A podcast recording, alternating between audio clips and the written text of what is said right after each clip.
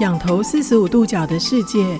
看见不同族群、肤色、身体状态的人生活的不同样貌。但是你观察到了吗？每个人都可以自在地生活在这空间里吗？秀子将透过 CRPD 身心障碍者权利公约，带您一起感受：只有障碍的环境，没有障碍的人。在不适用的环境当中，你我都可能是环境当中的障碍者。四十五度角的天空，秀芷制作主持。各位听众朋友好，我是秀芷。疫情三年后呢，我们家终于进行了暌违三年的出国旅游。这次呢，我们选择到东京来自由行。让我比较印象深刻的呢，就是我到旅馆才发现他们的无障碍房。其实只能算是进老房，也就是马桶边呢没有双扶手，那厕所的洗澡椅呢也只是一个小板凳。那在我跟这个饭店的客服人员就是反映之后啊，原本心里打算着应该跟台湾一样啦，就是要自己想办法去克服这些状况了，却没有想到饭店的服务人员不断的搬来各式各样的辅具，不断的尝试跟沟通可以替代性的方法哦，让我可以安全的沐浴跟上厕。厕所。那在这一段的期间呢，我一度其实想要提出来放弃算了哦，因为他们找来的物品都没有办法符合我障碍状态下的需求。但是服务人员啊，他们非常的认真，不放弃，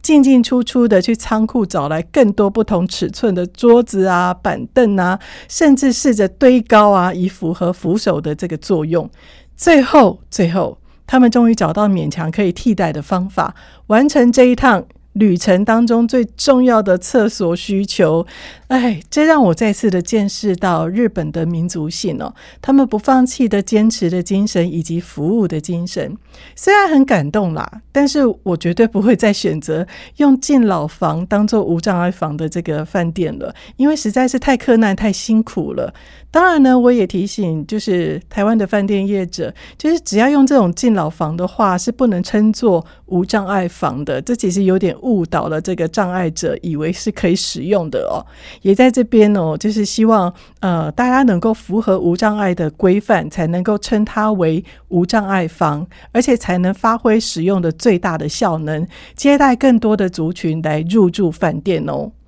好，我们先听一首歌曲，就马上进入今天的节目。四十五度角是换位思考的角度，在这片天空下，每个人都以独特的姿态生活着。四十五度角的天空充电站，邀请不同的来宾，点杯饮料，畅谈生活议题。今天是谁来做客呢？四十五度角的天空充电站单元，呃，各位听众朋友，不知道大家是不是有在这个环境当中曾经观察过关于女性障碍者的社会参与，那甚至是健康平权的这个生活日常。其实大多啊，我们都会想到的就是硬体空间的无障碍的这个角度去思考。那我们很少去联想到说，其实交通这件事情在日常生活当中，其实就会攸关于你出门的频率，还有嗯，你去参与。一些社会上面的一些活动，很重要的一些关键哦。那今天呢，我们就要跟大家谈一谈交通的可进性对于女性障碍者的健康影响的问题。为大家邀请到的是屏东科技大学社工系的潘佩君助理教授。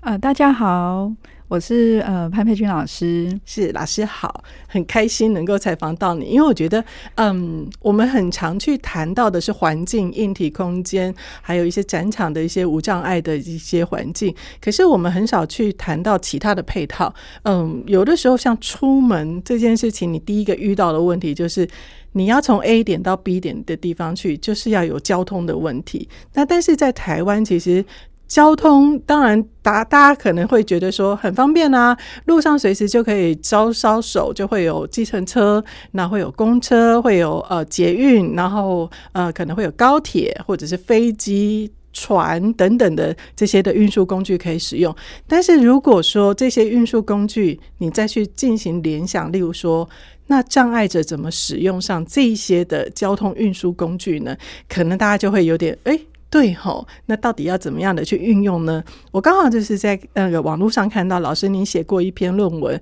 发表在这个社区发展季刊里头。呃，他的这个呃论文就是交通可进性对身心障碍女性的健康的重要性的初探哦。这一篇论文里面就有提到的，就是交通这件事情对于障碍妇女来说，呃，会遇到的呃状况，就是连健康都会受到很大的影响。那可不可以跟我们谈一谈，当初呃你在这个这一篇论文在写的时候，你所观察到的障碍妇女的处境是什么？好啊，呃，因为其实呃，身心障碍者光是在交通的这个议题上面呢，呃，有时候大家会觉得说，那个好像是最后的一件事情。对，因为呢，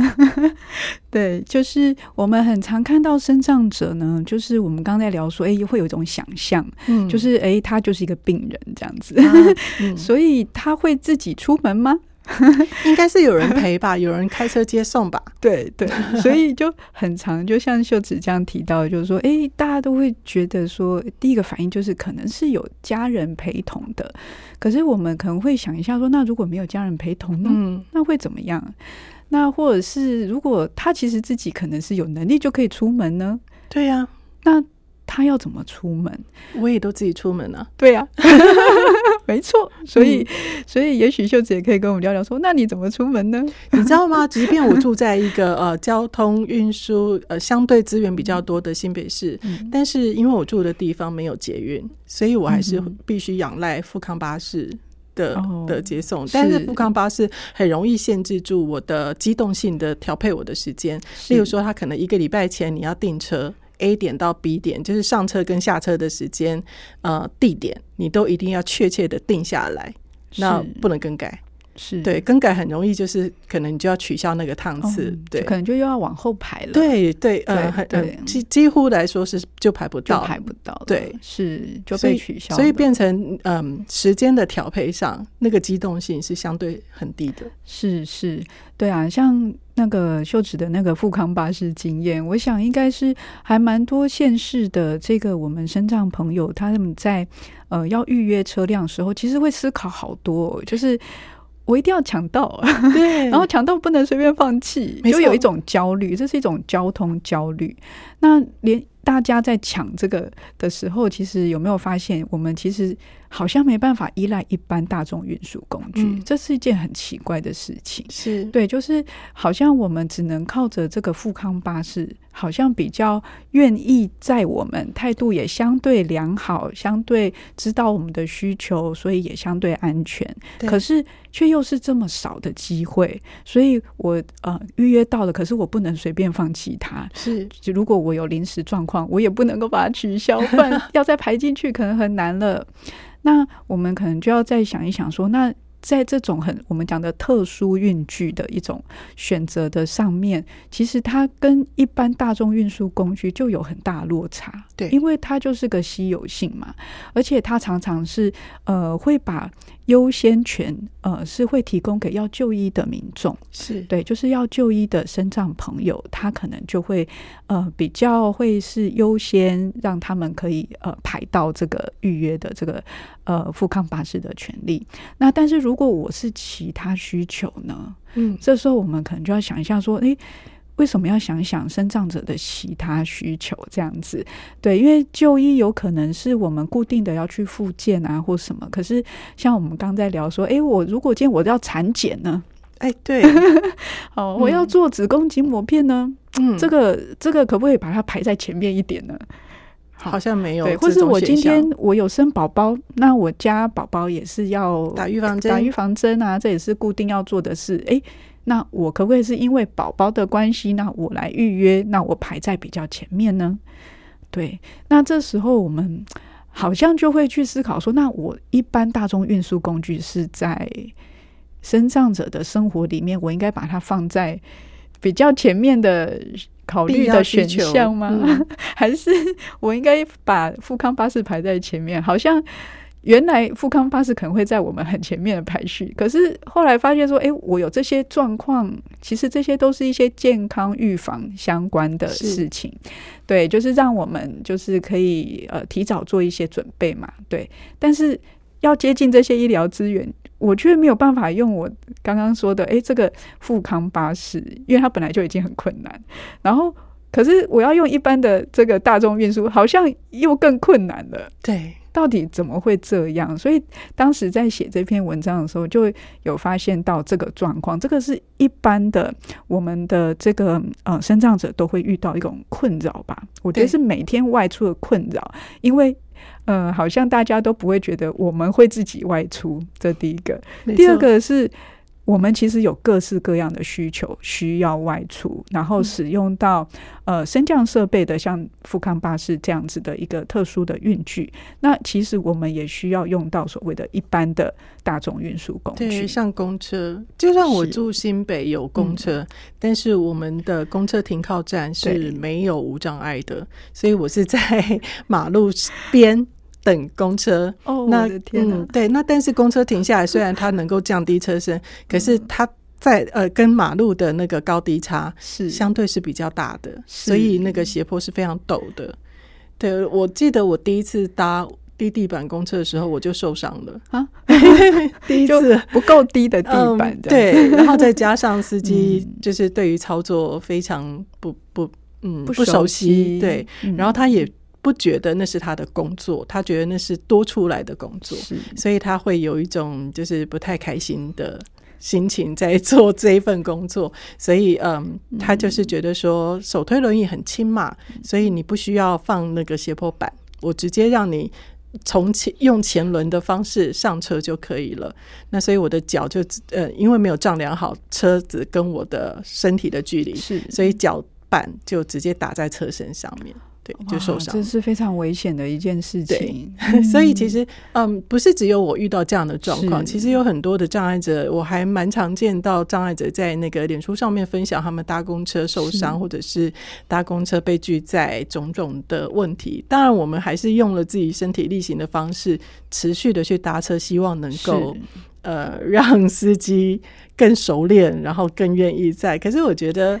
好像、就是、有一种土法炼钢的感觉，对，是有这种感觉。那、嗯、我觉得这个很容易会因此而让大家却步，就是搭公车，虽然心里面觉得说应该要多搭公车，但是心里却还是会有一种压力、跟担心、跟害怕存在。是，像这种大众运输工具的一个状况啊，呃，其实我们在身心障碍者搭乘的这个大众运输工具，其实它的需求是高的，嗯，但是呃，时常就是刚秀子提到的状况，就是比方说司机的态度不好，嗯，或是他不是很熟练操作这个斜坡板的部分，对，然后或者是直接拒载。那其实这些状况在呃不同的县市这几年也都有出现，是那也没有因为说呃，也许我们听众也可能都有听过这个身心障碍的权利公约，在这几年其实有慢慢落实在台湾。那但是在嗯、公车业者就各县市公车业者，即便他有可能接收到这个讯息，说，哎，我们的身障朋友哈要会来搭载的时候，那要注意哈，怎么样来做这个安全性的好这个部分。那他们也有做教育训练，可是呃，在后面我们发现说，哎，可是实际上我们身障朋友真的要搭车的时候，还是遇到了这个状况，所以呃。我想要提的是说，就像我们刚才讲交通可进行这些事情，它不是只有费用的问题。呃，有时候我们在政策上，我们的确比较容易纠结在说，诶，有没有办法补助生长者外出的费用？嗯。可是你看哦，我们的搭乘经验是不好的，它通常不是直接连接到费用，对，而是在已经有补助的状况下。大家很愿意出门，也很需要出门，但是这个出门的经验之所以不好，或是让我们会有点却步，是因为我们的这个跟司机的这个，哎，嗯，先说互动的过程，要上车下车的过程，我感受到不安全，然后这里面有一些风险，嗯，是身障者没有想过，哦，我会受伤，欸，就是我怎么会 只是出个门搭个车？对，我怎么就受伤了？那有的是真正身体上的伤害，那有的是被司机骂，啊、心理的受伤，嗯、或者是司机过站不停，然后你就傻眼，怎么会这样？我记得之前在台北有发生过一件事，好像是下雨天，然后、啊、对，然后好像那一位就他就在雨中在等车，然后一班又一班的这样过，他一直回不了家。对对，那所以这种嗯、呃，我不想嗯、呃，不知道不晓得说，就是我们大家在这个平常搭乘公车或者是捷运。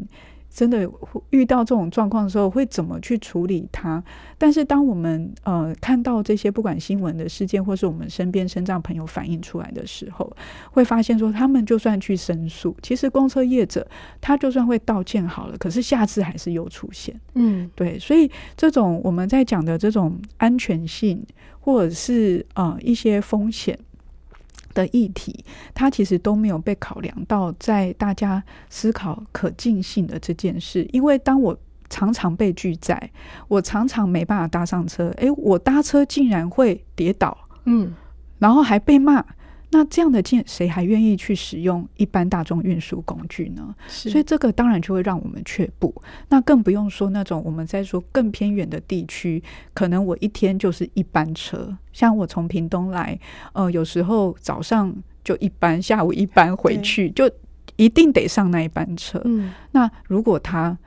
是用这样的方式对待我，其实我就。可能不想出门了，或者我就要麻烦我的亲人、我的朋友们来载我去到可能市区。如果我要去买个东西，我要去看医生等等。嗯，确实，而且如果说再加上是女性来说的话，其实就更容易因为交通的关系而将这些预防性的检查就干脆就搁着了，是因为它并不是一个迫切需要去执行的一个检查。不是像说，嗯，回去你拿药或者是回诊，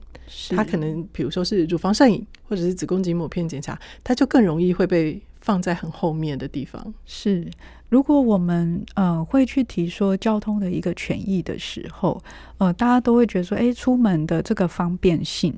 那呃有时候把健康的这个议题啊，就是像女性其实会有一些呃。就是说我们在做健康保健跟预防的部分，像在刚在说，不管子宫颈抹片啊，或者是说我们乳房摄影等等这一些，因为呃，我们有一些身障朋友，其实一般的那个乳房筛检巡回车是没有办法上去的，所以我们一定是要到院所，就是医疗院所去做这样的检查。嗯、那在呃一些乡镇里面的话，我是一定要搭乘交通工具去到这些地方。嗯、那如果像刚刚发生这些状况的时候，我们一般就会期待是亲人、亲人、呃亲朋好友。呃，可能要开车带我们去，但是这样当然就会很难嘛，因为可能大家呃上上班忙啊，然后很多院所其实呃也都是白天，就说你要预约那个门诊的话，会在白天。那你的亲人要请假吗？带你去吗？嗯这这个很明显，就是如果是女性的身障朋友，我们在统计数据其实也有看到，就是说我们的确有比较高的就医需求，高于身障的男性。是，但是我们呃在外出要去使用到这些医疗资源，却是相对的困难，因为就像刚刚我们说的，诶，我有没有办法自己出门？没办法，可是我又要依赖家人出门，但是家人。多数也比较没有办法，对，对，那这时候你就会发现说，那他就是受制于这些很被动式的。那如果一般大众运输工具都没有办法提供，所以他就的确会被放到最后。嗯，那放到最后意思是什么？就是我们的健康状况其实就常常没有呃很固定的。去维持或者是监测它嘛？因为像刚讲的这种很基本的一些乳房摄影啊，好，这些都是我们在讲的一些跟性健康相关的一些事情。嗯、这个会影响到我们身障朋友女性到了老年的时候，或是到更年期的时候，哦，可能我身体哦要做这些健康的这个维护跟管理的时候，其实我在年轻的时候是没有办法。真的这样好像按部就班可以去维持，那我们也真的很常听到有一些人说，诶，他很久好几年，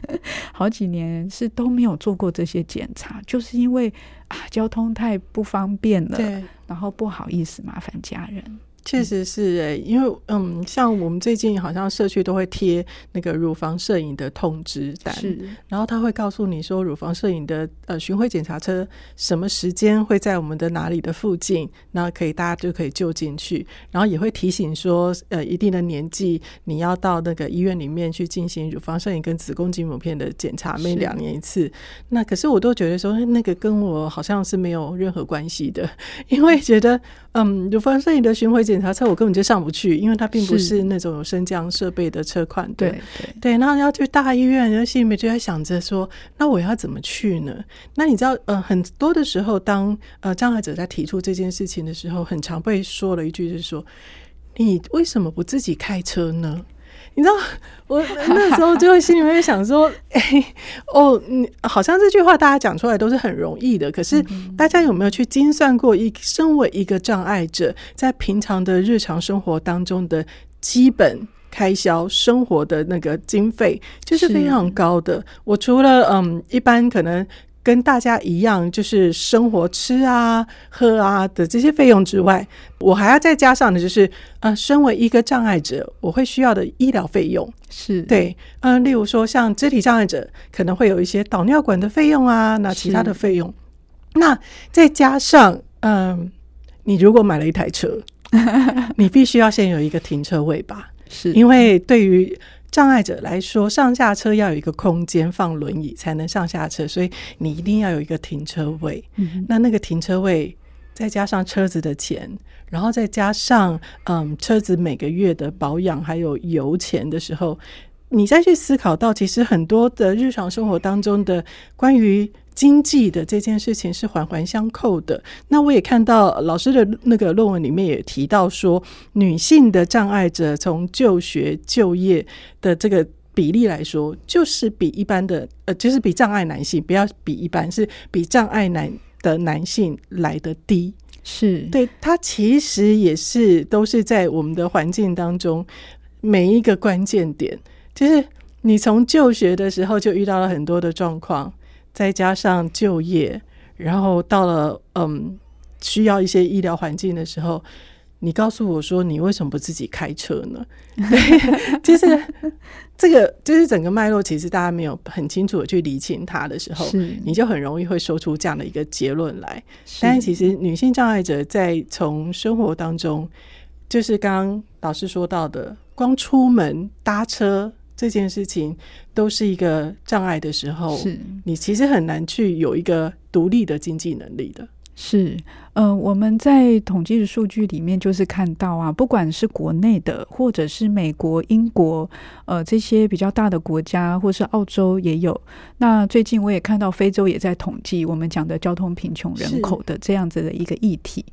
那其实他们，呃，他们大多数是交通部在处理这样子的一个交通运输。我们好像是卫福部统计，呃，是是是，嗯，我们还是在。呃，我们还是用身心障碍的这个需求调查，嗯，然后中间包含。呃，交通的一个需求的调查，交通福利使用的状况，或是政策的一个现况。那不过我刚提到的几个国家，就不管美国或英国，他们的处理方式是由他们的交通部来做的这个社会融合交通政策的一个调查，或者是一个政策的规划的蓝图，嗯、一个 plan。那所以在他们的这些调查里面，还有他们的这个运输计划里面，他们为什么要去做这样子的一个社会融合的计划呢？他们就是有发现，呃，交通贫穷的人口，他就是刚刚秀芷提到的，呃，在每一个环节如果没有把它接好，就是我们讲的，诶，我今天上学的比例变少，嗯，是因为哦，我太偏远了，或者是呃，我今天接送很麻烦了，那所以我。呃，身障的女性就比较少去上学，然后大家就知道，在这样的一个文凭社会，你比较少去上学，意思是什么？诶，我今天就没有办法拿到一个可能高中毕业的文凭、大学毕业的文凭，是相对不容易的。所以，身障女性她在未来的工作要衔接过去，我们讲转衔过去的时候，就相对困难。那工作的收入通常是我们一般的一个基本的收入，那你的工作也牵扯到你的。福利嘛，嗯，好，因为你会有劳健保，或者是这些年金你自己要储蓄等等的这些，或是你想要去嗯呃去投保，投自己的一个商业保险也好，你都需要有一笔资金嘛。那这个通常会是从工作而来的。可是如果今天身障的女性她的教育的情况是这样子，少于所谓的一般人，也少于所谓的这个身障男性的时候，那她的工作机会就又更少。那更少的状况下，他储蓄也少，所以他要再去投入刚刚说的，诶，我每天的生活一些开支，是不是就相对不容易？好，那我们又要再讲到这个健康维护的成本的时候，好，就如同刚秀芷提到的，其实我们有很多不管是辅具上面的，或者是平常的一些我们讲的耗材。的费用，呃，这个都是固定支出，对，好，固定支出。那这个是呃，一般人其实他不太会有这样子的，每个月一定要花费，或是每天我都得花费的一些支出。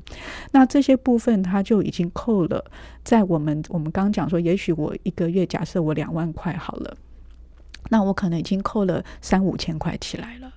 那如果我的交通成本又相对高，为什么会相对高？诶，因为当我今天要租房子在市区是非常贵的。对，我们不用说台北市，我们在一般的台湾的这个城市的主要的这个就是我们讲市区哈，蛋黄区，蛋黄区，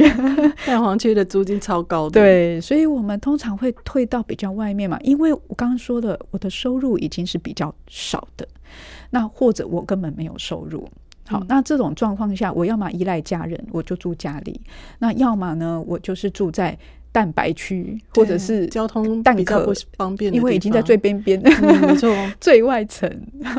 那所以这个时候，我是不是要更高的交通成本，才能够去取得我所要的，不管教育、就业，呃，或者是我今天要。呃，去就医的这一些资源，嗯，因为主要的资源也都还是集中在市区啊，就是所谓蛋黄区，所以拉扯拉到这么远，是因为我们所有的这一些呃相关的这个，就是我要取得我生活所需的机会跟生存的成本。好，那这个可进性的地方就在这边，就是这每一环都相扣。所以，当我今天，诶，我必须住到那么远，然后我比较没有呃高的收入，或者是一个比较稳定的一个收入来源时候，我的健康状况会往下滑。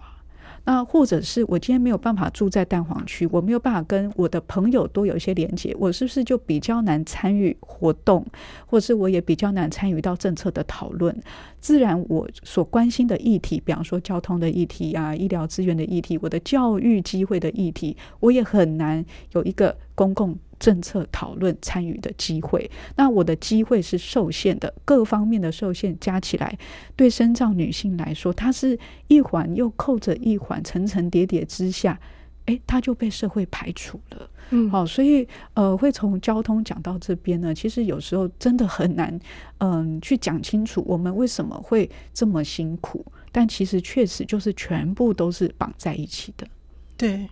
而且全部绑在一起，嗯。他的这个所谓的健康这件事情，不是只有身体上的健康，它还含刮了属于心理层面的健康议题。我们先稍作休息一下，之后继续讨论。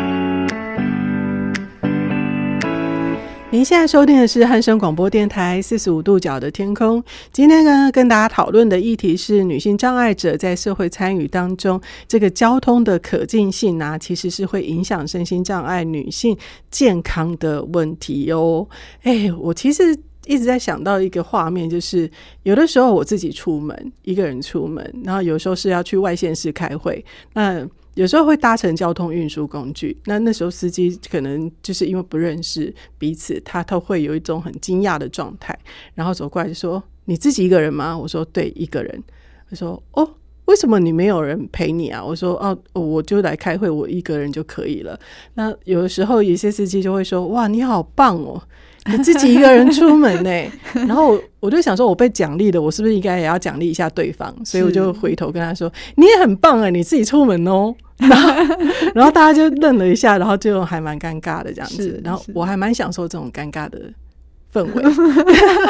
我觉得这是一种，嗯，虽然说是尴尬的氛围，但是我觉得那是一种互相的提醒，就是，是嗯，我不是你眼中的那种。特殊到一定要有人陪同才能够出门的人，而是这个环境当中的无障碍设施，包含交通的无障碍。如果是完善的话，谁不能自己出门呢？而且你出门工作，我也是出门工作，我们是一样的。对对，对，所以这是刚刚在跟老师在谈话的过程当中想到的一个一个画面呢。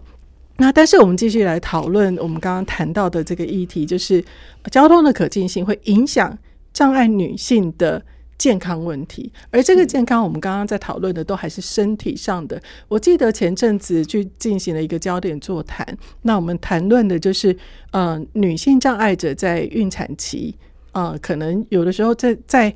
初期怀孕的时候比较不稳定的那一段时间，有的时候会有一点小出血。其实对一般的妇女来说会紧张，因为如一旦你是新手妈妈的时候，第一次遇到这种出血的状况，你一定会紧张，说啊，我的胎儿还是健康的吗？那有的时候你就会就赶快到那个妇产科去进行检查了吧。是，所以那一天我就问了这个在场的妇女们，障碍妇女们，你的第一个时间是到医院去做检查吗？那那时候，呃，在在场的这个妇女都是有点。疑疑惑，就是就是有点顿了一下，想了一下，然后说：“嗯，其实没有哎、欸，我就是在观察看看。”我说：“你的观察当中，心里面有没有紧张、焦虑？”他说：“老实说有。”我说：“那紧张、焦虑的时候，一般人的这个第一个直觉动作就是。”哎，先去医院检查再说吧。那你为什么还是觉得说在家里面？他说，因为会想很多，想的那个点就是，我现在要出门，怎么出门？是骑摩托车嘛？因为他有那种特制的摩托车，可是已经出血了。如果我骑摩托车，会不会状况更糟？因为他要移位，移位到摩托车上面，是状况会不会更糟呢？那叫救护车会不会又太夸张了一点？那所以他他说他想的都是这些问题，所以总归我就问问了他一句，是不是总归就是交通的问题呢？他点了点头说好像是诶。我说好，如果今天你有一个孕产妇的无障碍的孕产妇的交通车专车，你随时是可以临时机动性的叫到无障碍计程车带你去进行产检，或者是带你去妇产科做检查的话，你在当下。你还会继续在家里面观察一下吗？他说不会。如果有这样的服务的话，我当下一定是赶快冲啊！没错，赶快去医院检查一下，我太担心了。这听起来太危险了。嗯，所以其实。嗯，我在在看到老师的这篇文章的时候，我就觉得是啊，就是完全联想在一起了。交通真的是影响了障碍妇女好多好多的事情哦，从就学开始，从未来的发展，从工作经济能力的独立，然后再到了她怀孕生产，成为一个妈妈的时候，怎么带孩子去去打预防针？其实这都是环环相扣的一个状态。那为什么我们今天会特别把女性拿出来，是因为女性在这个经济独立上面其实就相对弱势，然后再加上，嗯，你经济弱势的状况之下，你怎么可能会有自己的嗯自比较自主性的交通运输工具？你一定是仰赖大众运输，可是大众运输是无法支撑你临时机动性的出门的时候，它就会限制了你好多好多的生活。是，嗯，我们的身障朋友就是对，应该说。一般社会大众就说，我们的运输工具，一般运输工具会有现在的这样的一个呃模式，就是诶搭乘的模式，或是大家会考虑说，诶我到底可不可以使用它？所以就其实代表说，大家在家里。到我要去使用它的这个过程，它是有一个距离感的。那这样子一个距离感呢，在遇到说，诶，像刚刚我们提到说，比方说孕产期的时候，其实身障的女性跟一般的妈妈都一样啊。我们可能中间随时可能有状况的时候，其实就会想要赶快去呃做一下检查，确定安不安全嘛。对对，但是却没有办法立刻使用，也就是这个距离。就从我家要到去使用到这个运输工具的时候的这个距离，每个人是有点不太一样。那但是我们发现说，嗯、呃，在这个身障女性来讲，又更大了一点，这个鸿沟有点大，是因为很多人都会觉得，哎，呃，身障女性一定要学开车吗？或是一定要有自己的？对，好危险，很容易被说很危险。对，所以当看到像刚刚秀子讲那个，哎，刚看到你自己出门，哎，没有人陪你吗？这样子，就是这是很直觉一种反应。这个不知道为什么，就是在大家的潜意识里面反映出来的是说，哎，生障者女性。他是应该是依赖旁边要有家人，要有朋友，嗯嗯、所以基本上你也不会预期他会需要自己去使用大众运输工具，或者会也不会预期说他会有自己的一台摩托车，嗯，然后会去学开车，这更不可能。所以，呃，我们其实也没有去想过说，那如果他今天有这种临时需要，或者。他其实会长大啊，他也会当妈妈啊 的时候，那这个想象是完全缺乏，所以才会遇到刚刚说那种状况。诶，我今天可能出血了，然后很想知道宝宝的状况，可是我却没有方法出门的这个情况。然后大家也有一点小看了，就是其实身障女性呢，我们在这个怀孕期间，或者是在生产。的生产后，那个新生儿刚出生的时候，其实也很需要带着宝宝去看医生，不管打预防针或者是一些简单的基本检查，其实还蛮常需要去小儿科的门诊的。对对，那这些都是还蛮频繁需要的。那尤其像呃刚讲说那个怀孕到后期的时候，肚子很大了，那其实那个产检的密集度也是高的时候。他常常都是要一个人外出，嗯，那但是我们又很希望有一个比较有安全性的，好一个这个运输工具，让我从家里到医院诊所是安全舒适的一个状态。那嗯，请救护车真的是非常夸张，大家可能会觉得，哎，你怎么占用资源？对，滥用资源。可是说实在的，不知道大家听众有没有想到任何更好的安全方式呢？嗯、好像想不出来，所以我也会觉得说，这个就是我们缺乏想象的地方，因为没有预期到说，哎，身障女性原来。会当妈妈哦，嗯，然后原来在当妈妈的这个过程，她有太多，因为我们刚讲的是一般人对她的假设，就是他会依赖别人，所以一定有那个别人在，对，然后别人就会帮他处理好这件事。可是如果没有别人呢？这第一个，第二个是，哎、嗯，我们真的都会长大啊，所以有可能他现在是自己一个家庭的时候，或者。嗯，我们的长辈也许也过世了，也年迈啦，他也没有办法真的这样子一辈子陪着我们的时候，那我们自己也要撑起一个家的时候，那我是不是就一定要有这样子的一个资源？那这个就是刚刚我们在谈说这个交通的可近性的这个部分，它真的会影响到我们健康资源取得的部分。对，而且那个健康不仅是身体上面的，还有心理层面的。就像刚刚提到的那个障碍妈妈一样，她其实也会心里面有一点过意不去，就是。嗯，后面的小孩如果有一些状况的时候，他就会觉得说，是不是我在怀孕的期间呢、啊，没有赶快去检查，或者是是不是嗯，我没有常常带小孩，就是在在他有一点状况的时候，赶快带去小儿科啊。这其实都是会影响除了身体部分的话，还有还有心理层面的一些问题。所以其实它是很全方位的影响。所以其实障碍妇女在这个交通的层面上，就是受到了很大很大的影响。是。呃，我觉得在这个就是有点像隐形成本啦，变成说，哎，这个心理上的一种压力，或者是呃，这个东西，就像我们刚前面提到的，比较是提到这种风险都我们自己承担，对对。然后心理上的这个部分的话呢，就变成说我这个妈妈我够不够格啊？嗯哦，有时候那个压力好大哦。对，压力很大，就是大家只是没有像我们这样说出来，但其实心里面就会有一点慌张嘛。因为如果像刚说出血啊，或者是说，哎，这个胎儿他在肚子里面现在怎么好像有动力没有那么强了？对对对的时候，其实我们因为呃。宝宝在我们肚子里的时候，我们是感受得到的他的一些状况。那诶，觉得今天不太一样哦，嗯，哦，就会想很多。其实每个妈妈都会，新手妈妈都会想很多，会会想很多。那其实就很想要去确认嘛。可是如果像刚刚说，哎，我们因为交通的这个资源，或者是没有让我们放心的一个嗯驾驶跟呃运输工具的选择的时候，好像就变成是回到我自己，是因为我没有去，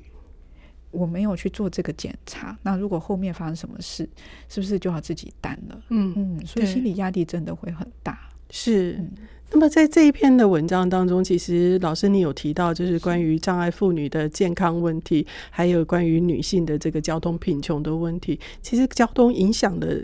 一个人，很可能是一生的事情。其实就是说穿了，如果今天不不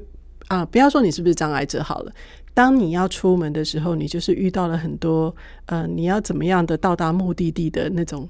那种忧虑的时候，其实说真的，你。不会去思考到自己有什么未来，对，你会觉得未来太辛苦了，是走不到的。那我很想请教老师的是，在这一篇的研究观察当中，呃，老师是否可以针对这个身心障碍妇女的交通可进性，提出一些呃，我们现在可以做的一些好的呃处置方式呢？是。呃，像其实刚刚我们在聊的时候呢，我就觉得说秀子有一个很好的提议，就像是说我们的这些呃身障的妈妈们。好，在怀孕期间，或者是有新生儿宝宝，也许他三岁以下的这些需要一些嗯紧急去看医生的时候，那是不是就可以有一些比较特约的一种方式的一些我们讲副运输工具，就是像呃这个无障碍的计程车，我们现在讲通用计程车的这样的类型，好，或者是说怎么样的特约的这些呃车队吗？好，或者是富康巴士，嗯。我们刚刚也前面在讲富康巴士的排序问题，一般都是这种固定稳定就医，然后他可能就会排在你前面。但如果今天我是一个这样的紧急状况的时候，我是不是也可以嗯？临时插队进来，然后可以优先先送到，就它的路线可能就要改变，因为一般我们富康巴士会去排一个接送路线，对对。但是如果哎，我今天接到了这样的一个电话，说哎，我应该要立刻把它排进去我的路线里面，然后第一站可能要先送这个妈妈过去。那这个其实，嗯、呃，要能够做这样子的一个调整，它必须要。呃，有一定的共识。好，就像我们现在在聊的时候，我们可能会觉得说，对啊，这个呃交通可及性，然后或是像身障朋友的这样遇到了这样子的一个呃，就是健康的一个危急的状况，他可能需要赶快的就医好就诊，去确保他的一个健康的安全的时候，诶，我们把它排在最前面。那大家要有共识，就是包括这些呃。我们想说经营的车队，或者是说我们在做那个排序的时候，那富康巴士它也要能够去同意这样的一件事情。那这种就是价值观上跟态度上的一致性，它其实是非常需要大家有一个共同的共识，说，哎，意识到身障女性的健康，她过去因为没有比较多的被看见，而今天我们看见的时候，她就可以有比较高的一个。啊、呃，优先顺序，那这样才有可能真的去改变这样的一个事情。嗯，是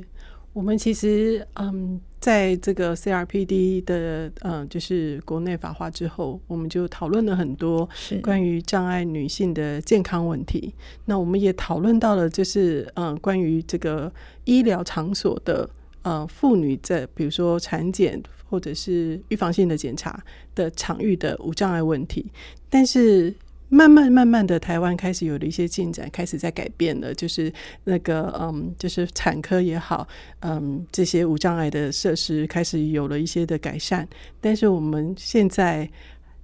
更重要的一点就是，那我要怎么样的到医院去？是这个过程，就是我至少要先能够到医院，才能够使用上那些啊、呃、无障碍设备的一些产检工具，或者是呃预防性检查的这些的医疗设备。但这个却是在嗯，现在比较少被提及的事情，但它却是一件非常小，却是最重要的事情。是对。那也希望就是今天透过呃，就是佩君老师的这样的一个分享，希望大家能够多多的把这个关注点放在日常生活当中，你每一天出门都一定要用到的交通运输工具。其实，嗯，一个无障碍的交通运输工具，它服务的不是只有障碍者，它是全人的服务。没错，因为现在我们走向了高龄化的社会，当你是一位照顾者的时候，你就会知道说，无障碍运输工具其实能够减轻你很大的负担。对，能够让你陪同长辈去就医的时候是更加轻松的。那它是一个所有人都会需要的一个好的设备，那也会关系着每一个人的未来。是是，如果能够出门，才会有未来的存在。也希望大家能够注重到这一点。那今天非常开心能够采访到佩君老师，谢谢你的分享，这个真的好重要哦。谢谢，谢谢你，谢谢秀子，谢谢大家，谢谢。今天的节目就进行到这里，希望你很喜欢这个议题，也能够关注这个议题。四十五度角的天空，我们下周再见喽。本节目为国家人权委员会广告，社团法人行无爱联盟、汉声广播电台联合制播，谢谢收听。